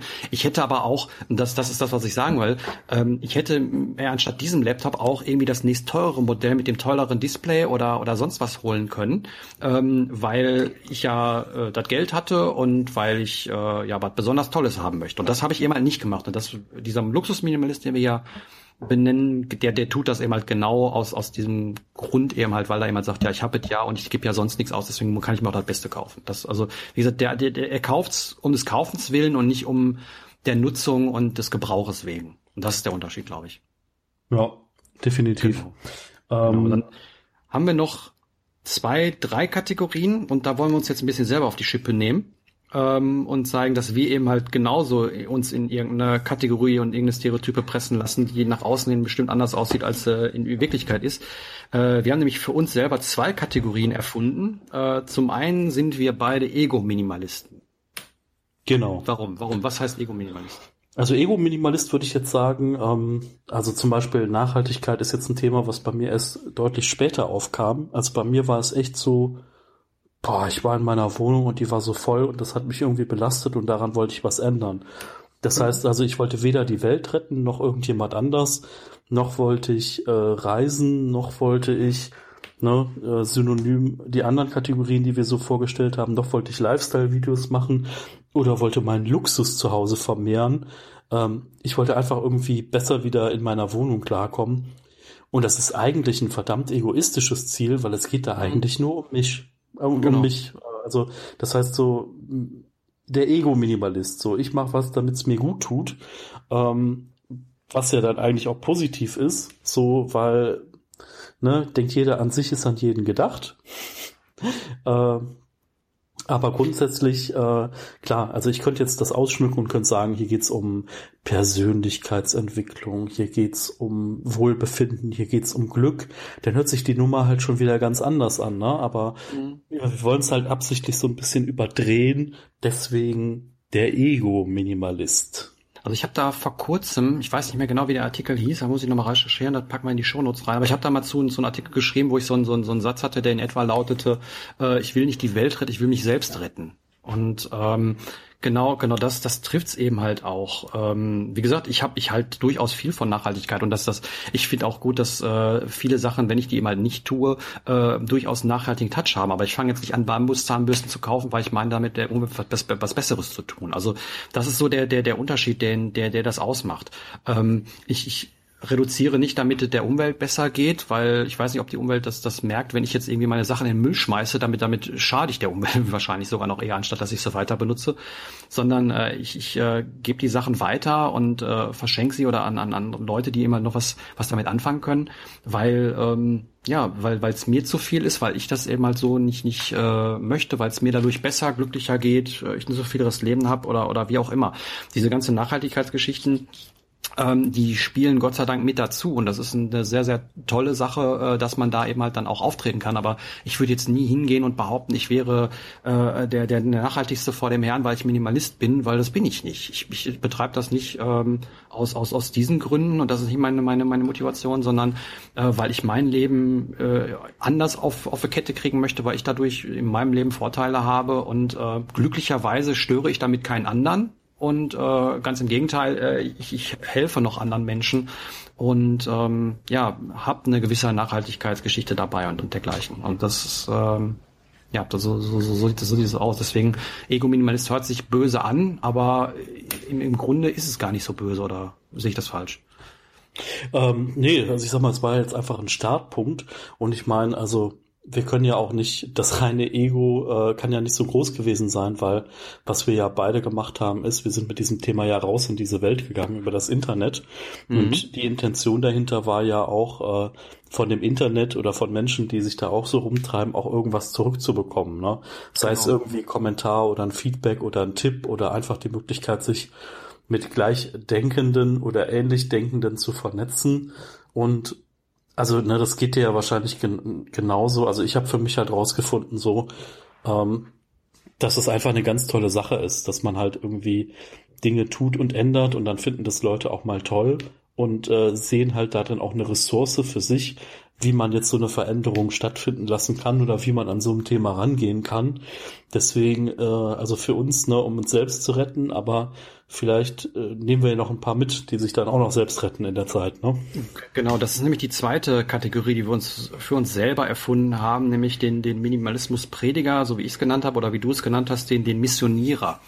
Ähm, und ich glaube, das hört sich genauso böse an. Also wir, wir haben lange überlegt, wie wir es nennen und wir, sowohl Prediger als auch Missionierer äh, haben, haben sehr, sehr negativen Unterton und äh, sind eigentlich negativ gemeint. Aber es ist genau das, was wir immer nicht, nicht sein wollen. Wir stellen uns nicht hier hin und äh, versuchen Leute äh, zu bekehren und, und äh, zu einem äh, Minimalismusglauben hinzuziehen sondern wir wollen einfach zeigen, äh, dass es auch anders geht und dass, dass wir anders leben können in unserer Gesellschaft sogar. Und äh, das ist das, was wir immer machen. Das ist der Grund, warum wir diesen Podcast machen. Das ist der Grund, warum wir, warum wir Blogartikel schreiben oder YouTube-Videos machen.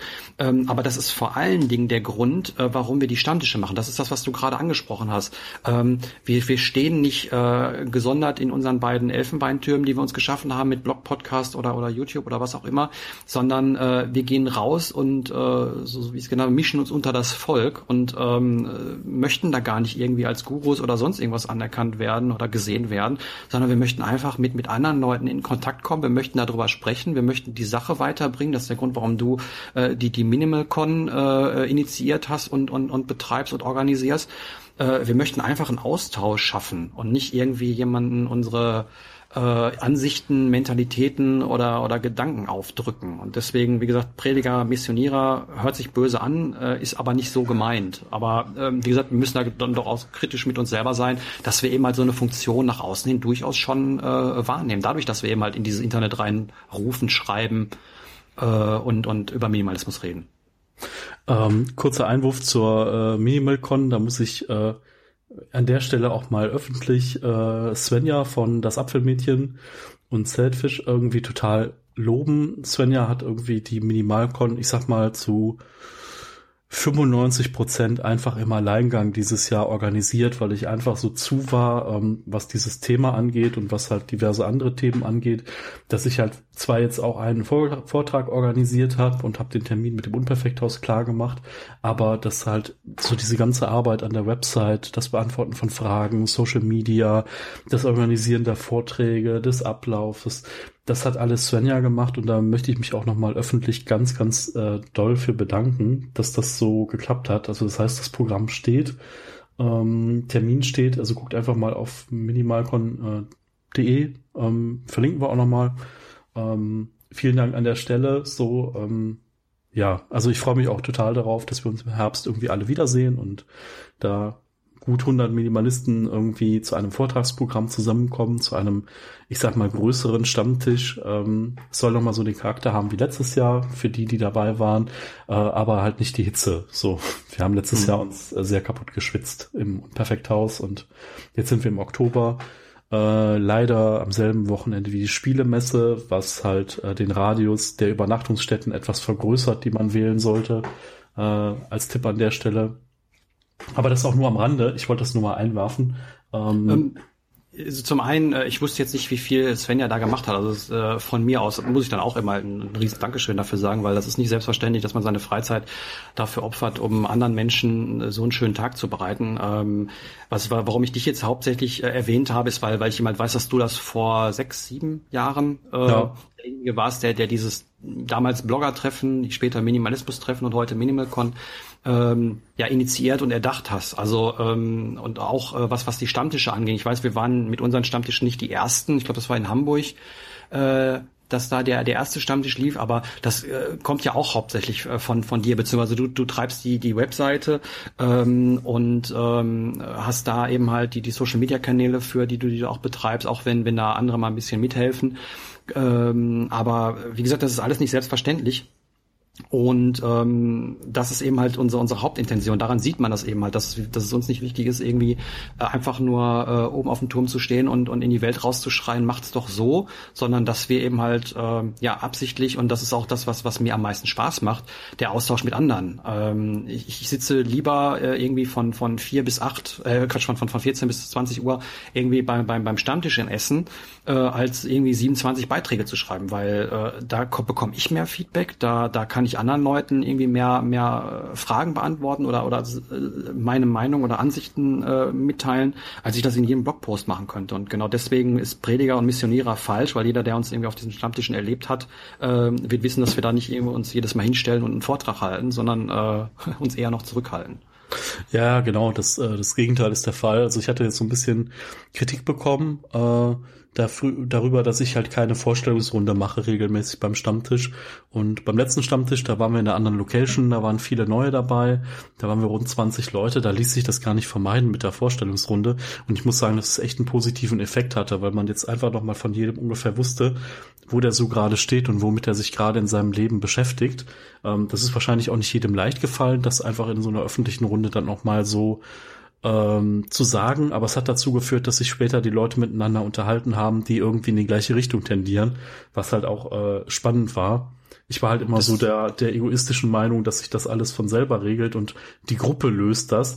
Aber es war so halt auch positiv, dass man so eine erste Runde hat. Definitiv. Das ist, das ist sehr interessant, weil äh, ich gestern äh, zugegebenermaßen aus Spaß gesagt habe, als wir kurz nach, äh, nach 15 Uhr hatten und das war der offizielle der Stadt, von, von, von dem äh, Minimalismus-Stammtisch in Essen. Ähm, da habe ich dann gesagt, so, jetzt stellt sich jeder mal hier hin und stellt sich mal vor.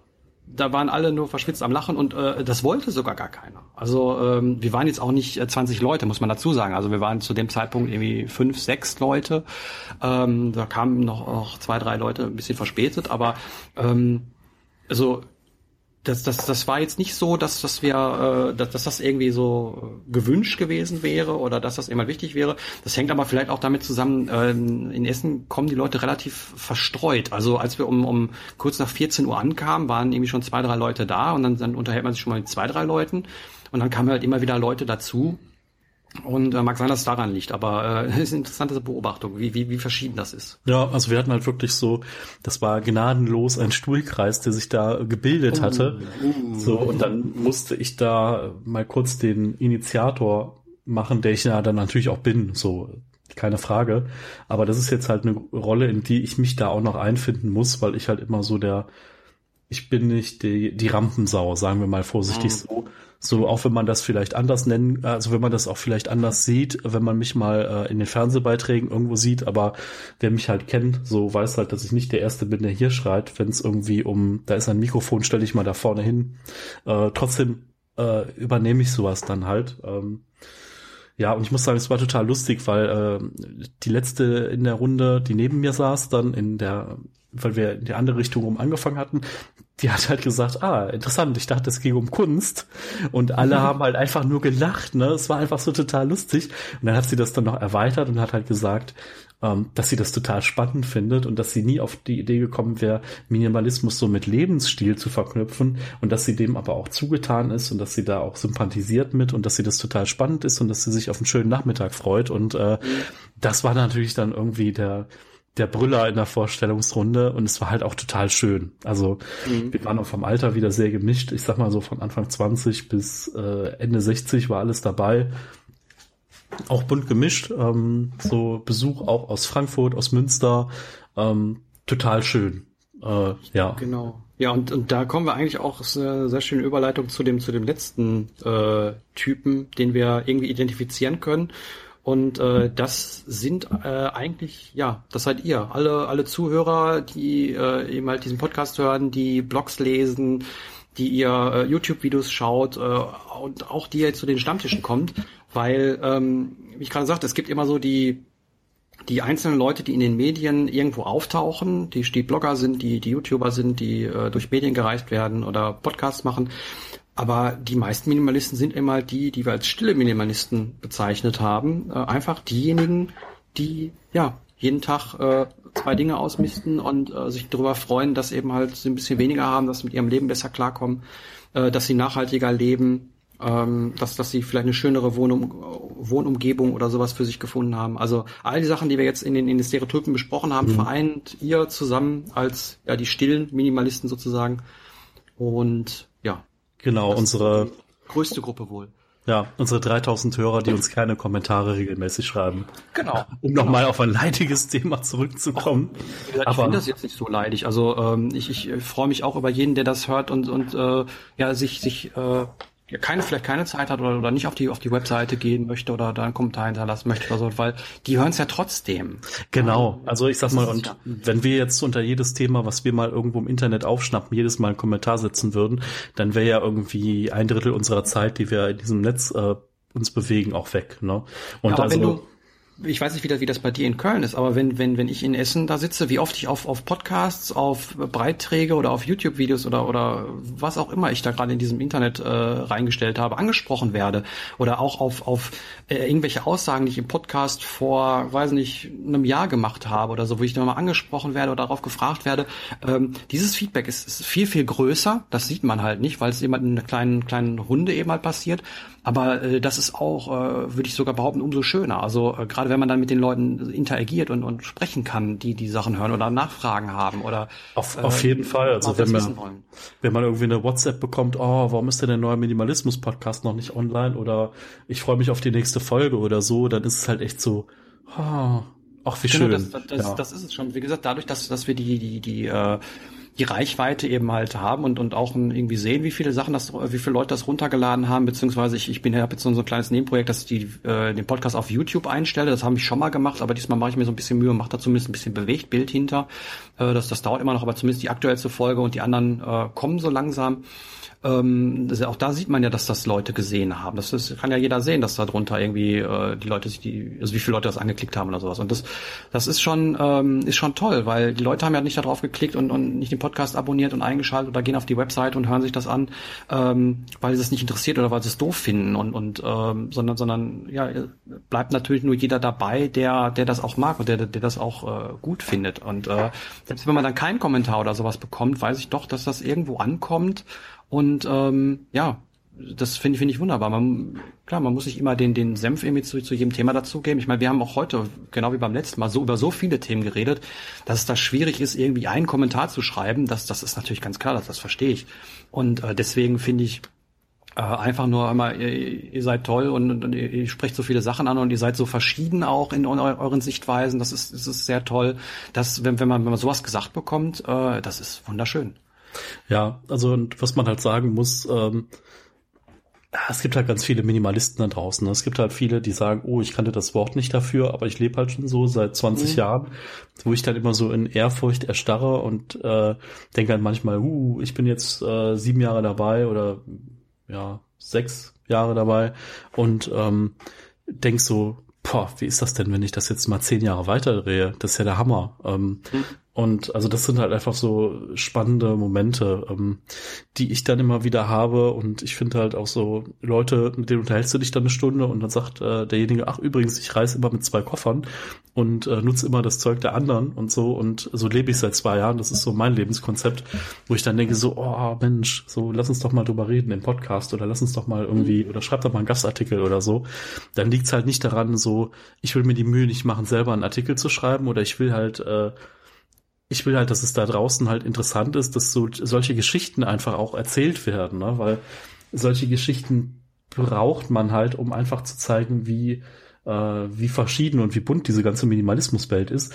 Deswegen habe ich halt in so einer Hochzeit auch einfach Interviews abgetreten und auch gesagt hier, nee, dafür stehe ich jetzt mal nicht zur Verfügung, weil da habe ich schon genug zugesagt, weil äh, ja, keine Ahnung, ne? wenn, wenn ich da präsent bin, so, dann ist es ja irgendwie schön, weil ich mich immer freue, was zu dem Thema zu sagen. Aber ich finde es halt auch total spannend, andere Menschen vor der Kamera da zu sehen und die was zu dem Thema sagen und die dann auch eine gewisse, ähm, ich sag mal, äh, Reichweite dadurch erfahren. Ich finde das immer toll. Ähm, deswegen, ja, also ja, traut euch auch mal rauszugehen und vielleicht mal, äh, oder wenn ihr uns einfach mal ansprecht oder wenn ihr was über eure Geschichte erzählt, äh, und wenn es in einem Kommentar ist und wir den Kommentar einfach erwähnen oder so, ähm, ich mag das halt, andere Geschichten äh, zu hören und äh, auf dem Stammtisch ist ja immer so, ist total spannend und bereichert, irgendwie, wenn Leute dann ihren Wohnraum irgendwie kleiner machen oder umziehen oder es gibt ja so viel da draußen und äh, wir sind ja auch nur Teil des Ganzen, ne? nur weil wir jetzt hier irgendwie ein bisschen äh, internetaffin sind und äh, vielleicht mal äh, über so ein Fernsehen, äh, in so einem Fernsehen zu sehen waren, heißt das nicht, dass wir besser sind. Das heißt nicht, dass wir die Weisheit mit Löffeln gefressen haben. Wir sind äh, Gott weiß, äh, ratlos bei ganz vielen Themen so mhm. und freuen uns äh, darüber, das auch bei Stammtischen und auch online einfach ehrlich sagen zu können. Und äh, deswegen, wir sind nicht eure Gurus äh, und trotzdem äh, möchten wir schon, äh, dass wir uns gegenseitig alle positiv beeinflussen. So. Genau, genau das ist es eben halt. Und äh, ich habe auch oft, oft schon festgestellt, dass ich interessante Personen kennengelernt habe, wo ich einfach gedacht habe, boah, mit der müsste man mal einen Podcast machen oder mal einen Beitrag schreiben oder sowas, die dann aber einfach sagen, sie möchten es auch gar nicht. Sie möchten gar nicht, auch, auch wenn man, wenn man sagt, anonym. Nee, also die haben gar nicht das Bedürfnis, das so nach außen zu tragen, was wir eben halt äh, gerne machen. Ähm, dass das gibt halt Leute, die, die das nicht gerne machen, die dann lieber zu so einem Stammtisch kommen, sich mit den Leuten unterhalten und dann nächsten Monat auch gerne wiederkommen.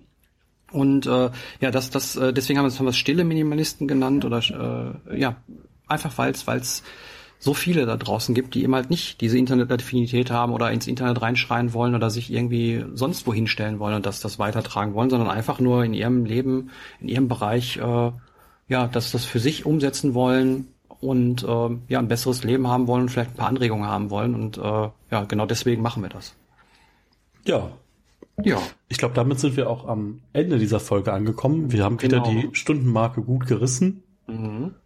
Was wir noch nicht gemacht haben, das können wir vielleicht noch mal ganz kurz ansprechen, sind die Stammtischtermine. Ähm, ich kann noch mal kurz anfangen in Essen. Normalerweise ja letzter Samstag im Monat. Ähm, wobei jetzt schon beim zweiten Mal, wo, ich, wo wir das gesagt haben, äh, hier die Extraschicht in, im Ruhrgebiet, die sehr, sehr bekannt, beliebt und auch groß ist, am selben Tag ist. Und deswegen habe ich es äh, ähm, verschoben auf eine Woche vorher. Das wäre dann der, der 17.06 ähm, auch wieder im Unperfekthaus, äh, außer es ist äh, wieder so wie gestern, dass es extrem hitzig wird. Das kann man, auch überlegt, dass wir in, einfach in den Park gehen. Ähm, da bringen wir dann äh, Kästen Wasser mit, das organisiere ich dann und dann hauen wir uns dahin. Aber das wird auf jeden Fall dann im Blog erwähnt, also auf äh, minimalismus-stammtisch.de.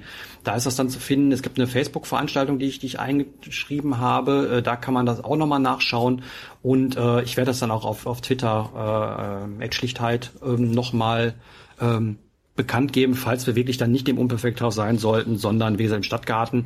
Der ist aber auch nicht weit weg. Also das sind, äh, ob ich jetzt mit der mit der Bahn in, äh, in die eine Richtung eine Haltestelle fahre oder in die andere Richtung eine Haltestelle, das bleibt gleich vom Hauptbahnhof aus. Also es ist kein großer Umweg. Äh, aber wie gesagt, das gebe ich so ein, zwei Tage vorher auf jeden Fall bekannt. Äh, das wird man dann im Blog oder auf den anderen Kanälen lesen können. Ja, also äh, Juni, 10. Juni ist Stammtisch in Köln. Äh, ich habe gerade gesehen, 2. Juli ist in Berlin Stammtisch. Da sehe ich jetzt den Juni-Termin nicht direkt. Äh, Frankfurt ist am selben Tag wie Köln, also 10. Juni.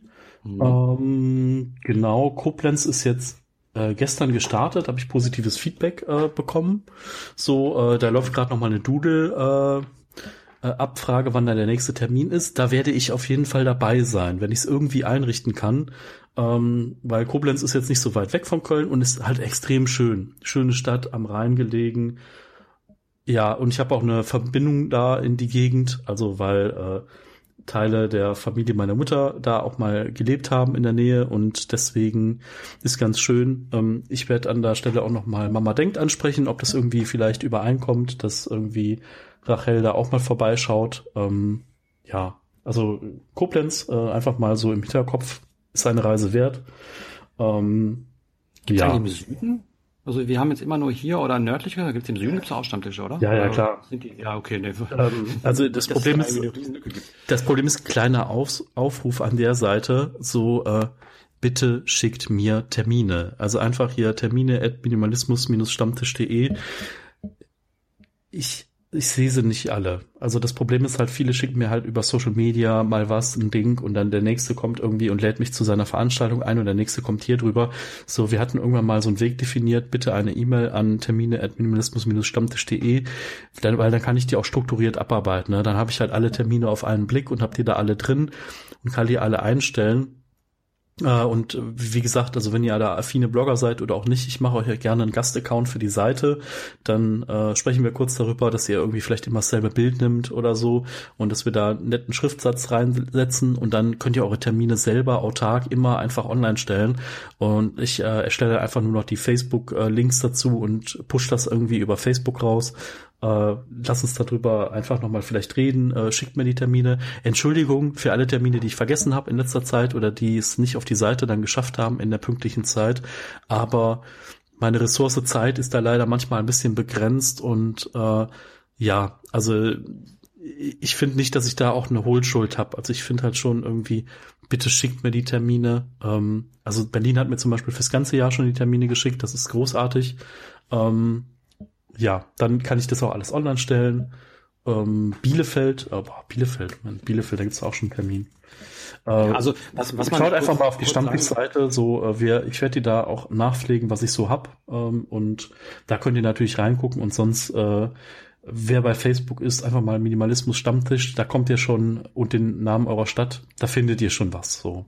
Was, was man dazu noch kurz sagen sollte, also das ist kein Riesenaufwand. Wenn man, selbst wenn man so einen Stammtisch irgendwie, äh, irgendwie äh, starten möchte, man sucht sich einfach nur eine Location aus und sagt uns Bescheid. Das, das ist also der, der Minimalweg. Man braucht da irgendwie nichts sonst tun. Das ist kein Aufwand. Man, man äh, sagt vielleicht in der, in der Örtlichkeit, wo man, wo man äh, sich treffen möchte, einmal kurz Bescheid, dass man vielleicht so fünf bis zehn Leute erwartet und das war's. Also das ist kein großer Aufwand, äh, auch wenn sich das jetzt vielleicht gleich ein bisschen, gerade ein bisschen anders angehört hat. Also ähm, einfach nur sagen, ich möchte das machen, dann und dann da und uns Bescheid sagen, dann äh, stellen wir das auf die Seiten und äh, dann passt das schon. Also wie gesagt, kein großer Aufwand.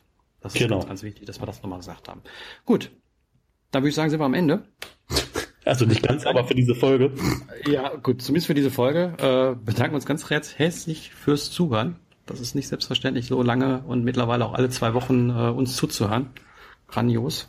Definitiv. Also vielen Dank auch für das positive Feedback, so dass ihr diese Frequenz äh, gut findet. Ähm, ich war ja am Anfang, also ich war ja sehr skeptisch, ob das irgendwie funktioniert, so sich alle zwei Wochen wieder auf ein Thema so ein bisschen vorzubereiten oder halt viel vorzubereiten und dass wir das irgendwie, dass wir da in den Flow wieder reinkommen, aber man sieht halt, dass es gut, ganz gut funktioniert, so.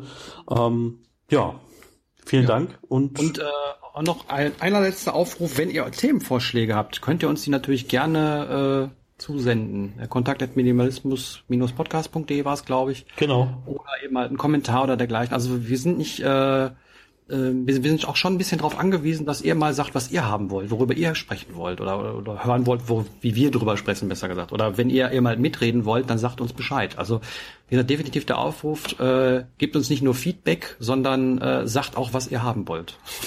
das ist ganz, ganz wichtig. Genau. Ja, gut. Dann machen wir Sack zu. Tschüss. Bis dann. Ciao.